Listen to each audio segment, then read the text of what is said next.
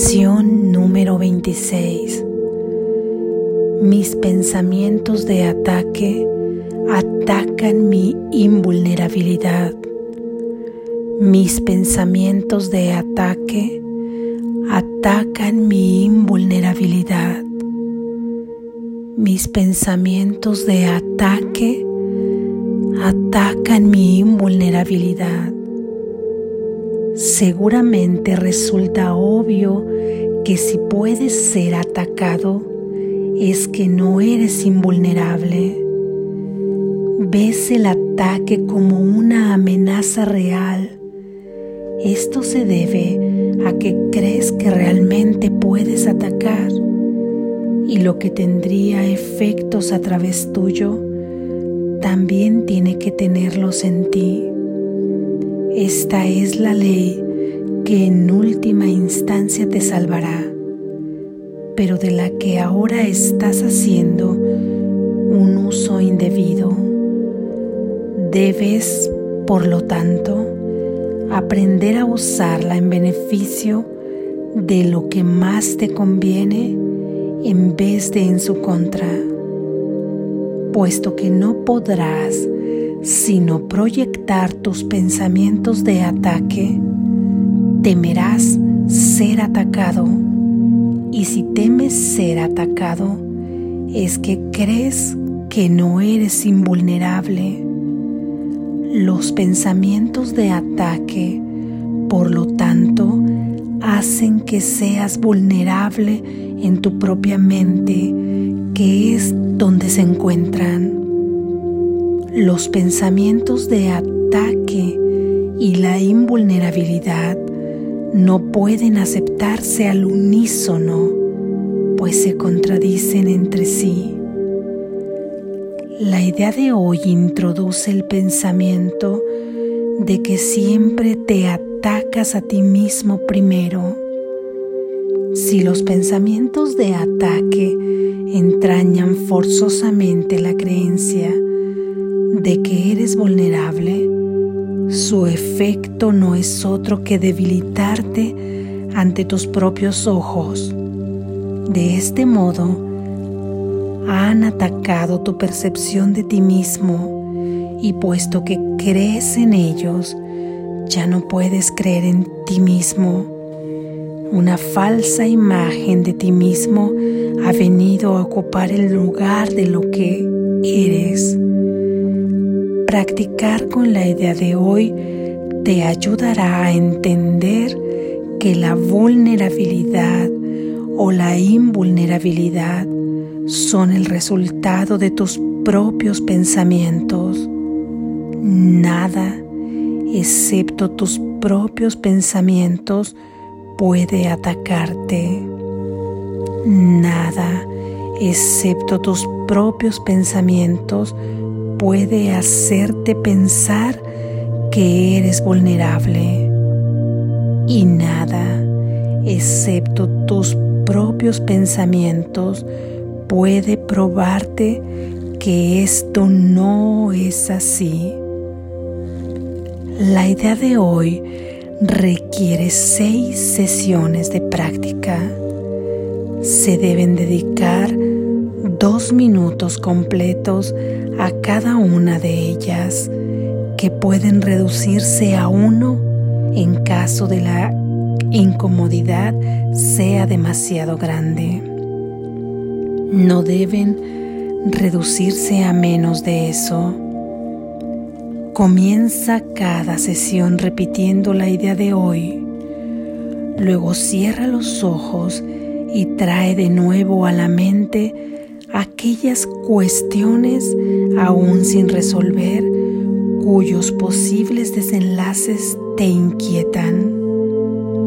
La inquietud puede manifestarse en forma de depresión, ansiedad, ira, una sensación de coacción, miedo, malos pensamientos o preocupación cualquier problema aún sin resolver que tienda a reaparecer en tus pensamientos durante el día constituye un sujeto adecuado. No podrás abarcar muchos de ellos en cada sesión de práctica porque se debe dedicar más tiempo del habitual a cada uno de ellos. La idea de hoy debe aplicarse de la siguiente manera. Primero, nombra la situación. Estoy preocupado acerca de... Luego examina todos los posibles desenlaces que se te hayan ocurrido en conexión con la situación que te hayan causado inquietud y refiriéndote a cada uno de ellos de manera muy concreta, di lo siguiente. Temo que lo que pueda ocurrir es que si has estado haciendo los ejercicios correctamente, deberías haber encontrado cinco o seis posibilidades desagradables para cada una de las situaciones en cuestión y probablemente más. Es mucho mejor examinar detenidamente unas cuantas situaciones que revisar un número mayor superficialmente. A medida que la lista de los desenlaces que prevés se haga más larga, es probable que algunos de ellos, especialmente aquellos que se te ocurran el final, te resulten menos aceptables. Procura, no obstante, en la medida de lo posible, de tratarlos a todos por igual.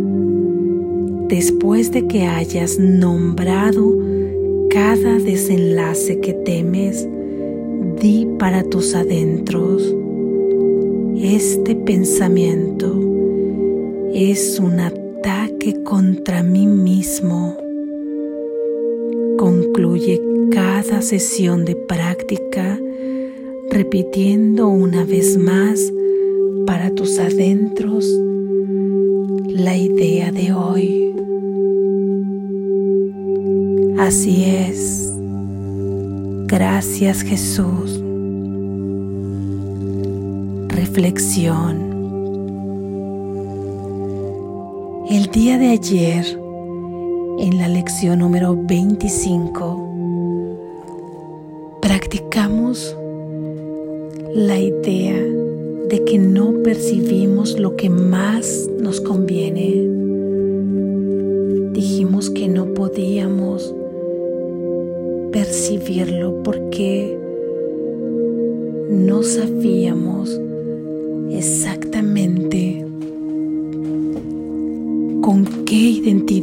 estábamos identificando para la búsqueda de nuestra propia felicidad, puesto que tampoco teníamos definido el concepto de la felicidad que emana de nuestro Padre. Lo que no sabíamos percibir qué es lo que más nos convenía, ya que nosotros encontrábamos una respuesta inmediata venida de la mente dual y no dejábamos que nos la respondiera quien sí sabía, que en este caso es Jesús como mensajero de Dios. Esta práctica de hoy viene a complementar la práctica de ayer porque se enlaza en un punto, ya que nos dice que mis pensamientos de ataque atacan mi invulnerabilidad. ¿Cómo es posible que si yo soy invulnerable de acuerdo a mi identidad divina, pueda entonces ser atacada por algo? en este caso por mis pensamientos. Parece contradictoria la idea, ¿no? De entrada, si algo me puede atacar, es que no soy invulnerable. Sin embargo, en el desarrollo de la lección Jesús nos va explicando que si yo veo el ataque como una amenaza real, se debe a que creo que yo realmente puedo atacar porque yo solamente veo afuera la concepción que tengo de mí misma y esas serán las mismas características que yo le atribuyo a todo el que está fuera de mí, a todo mi prójimo, todo hermano que está fuera de mí, ya que ellos son un reflejo de lo que yo estoy pensando. Yo solamente puedo percibir lo que yo he fabricado, así como tú puedes percibir lo que has fabricado. Porque aunque parecemos fragmentados e individualizados para experienciar este mundo, provenimos de una misma fuente, de una misma mente. Así es que si yo creo que puedo atacar, pensaré consecuentemente que también me pueden atacar a mí.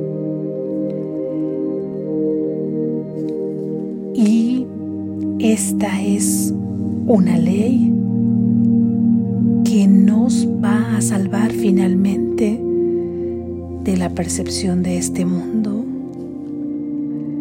Por ahora no profundiza Jesús más en este aspecto, solo nos dice que esta ley en donde yo me concibo de una manera y por lo tanto concibo también así a mi, a mi prójimo,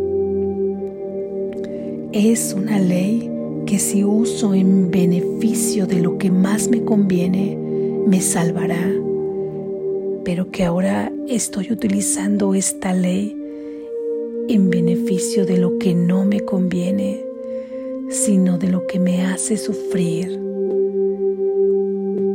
Solo si yo puedo atacar, también mi prójimo puede atacar y causarme daño y yo causar daño. Pero si yo puedo ser libre, es que también mi propia libertad le otorgará libertad a mi hermano. Esta es la ley que nos salvará, pero por ahora no profundizaremos en ella ya que en las posteriores lecciones iremos hablando al respecto de, de ella. Pero yo no he usado esta ley en beneficio de lo que más me conviene, porque aún no reconozco lo que más me conviene. Estás proyectando tus pensamientos de ataque, por lo tanto tendrás miedo de ser atacado y al tener miedo de ser atacado, creerás que no eres invulnerable. Y por lo tanto, al creer que no eres invulnerable, ya has establecido esta creencia en tu mente y te verás ante tus propios ojos como alguien vulnerable. Y por lo tanto, al ser vulnerable, como esta no es una característica de tu Padre, como esta no es una característica, un atributo de Dios, ya has perdido tu identificación con quien realmente eres, porque has atacado tu percepción de ti mismo. Ya no creerás en ti, porque ahora creerás en tus pensamientos de ataque y tendrás una falsa imagen de ti mismo porque te concebirás como no eres. Tu esencia, tú en realidad eres invulnerable. ¿Cómo podría ser vulnerable Dios? Eso jamás podrías concebirlo en tu mente. Dios no puede ser vulnerable. Es un concepto antinatural para los atributos que Él tiene y esto parece que nuestra mente lo puede entender de una manera muy clara. Pero como no nos hemos identificado con nuestro Padre y como no hemos creído que tenemos y que revestimos la misma esencia que Él, hemos creído que nosotros sí somos vulnerables y de esta manera nos desconectamos en nuestra mente de nuestro Padre y hemos perdido nuestra identidad. Por lo tanto, si tú en tu mente puedes elegir entre pensamientos de ataque o pensamientos de invulnerabilidad, no puedes subsistir los unos con los otros, ya que se contradicen a sí mismo. O eres invulnerable o puedes atacar. Y si tú has elegido uno de estos dos pensamientos, estás descartando el otro. Entonces, si al realizar la práctica que se complementa con la de ayer, en cinco sesiones fue la de ayer y ahora aumentamos a seis sesiones de práctica de dos minutos en las que si te sientes muy inquieto puedes reducirlo a un minuto pero no menos. Es la indicación de Jesús. Una vez que cierres tus ojos y que vuelvas a traer ante ti estas situaciones aún no resueltas, de las que ya habías traído en la práctica de ayer y las que culminabas diciendo que no percibías lo que más te conviene. Ahora vuelves a complementar y vuelves a traer a tu mente estas situaciones aún sin resolver. La traerás aquí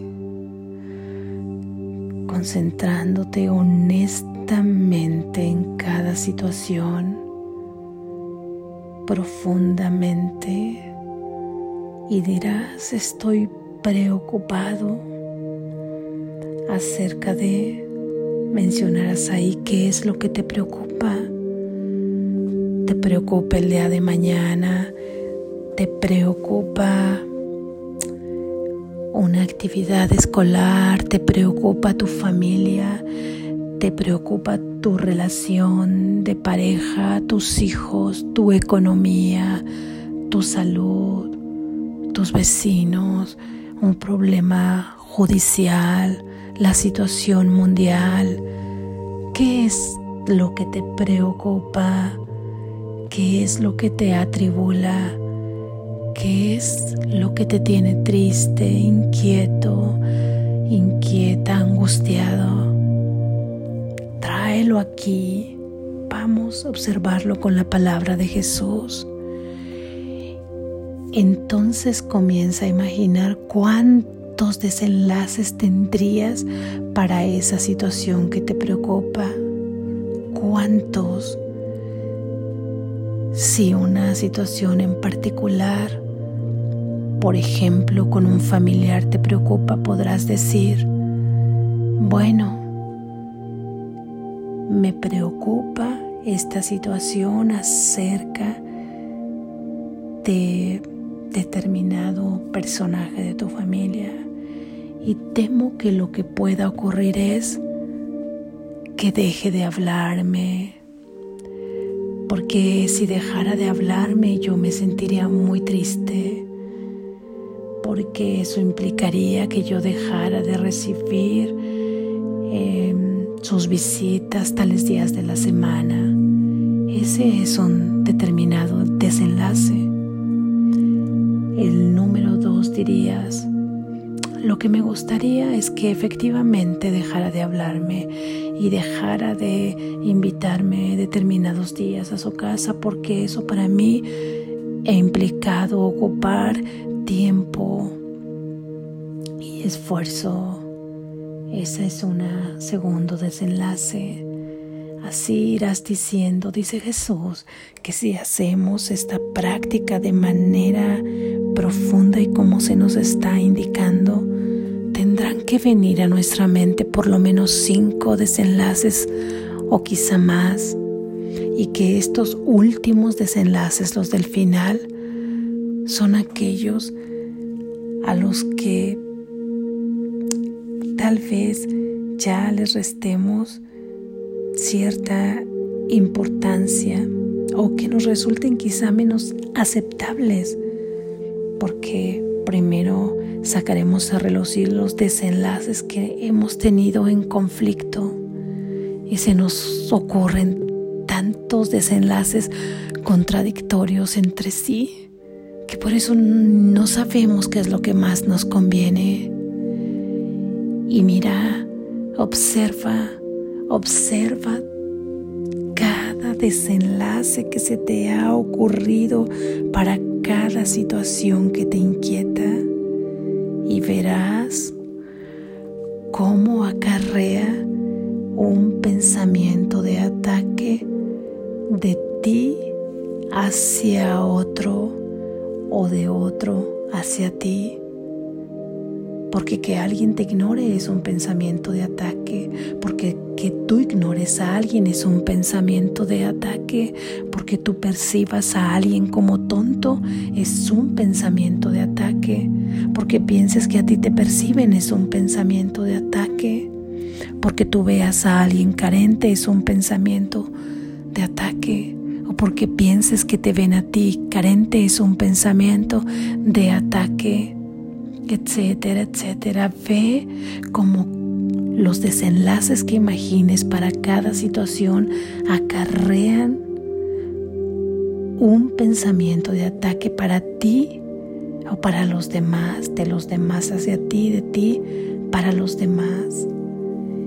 Y estos pensamientos de ataque que se cuelan ahí en el subconsciente son los que generan los impulsos para identificarte con quien no eres. Y por lo tanto, al identificarte con quien no, con quien no eres, te hace vivir las experiencias en este mundo de sueño, de acuerdo a lo que estás pensando. Por lo que no es que no seas invulnerable, Tú eres invulnerable, igual que Dios tu Padre. Estás hecho imagen y semejanza de Él. Contienes, tienes, eres los mismos atributos que tu Padre. Dios es invulnerable. Por lo tanto, tú eres invulnerable. Si te estás considerando vulnerable, si te piensas capaz de atacar y capaz de ser atacado, y consideras a tu prójimo capaz de atacar y capaz de ser atacado, observa, no te estás identificando con Dios tu Padre.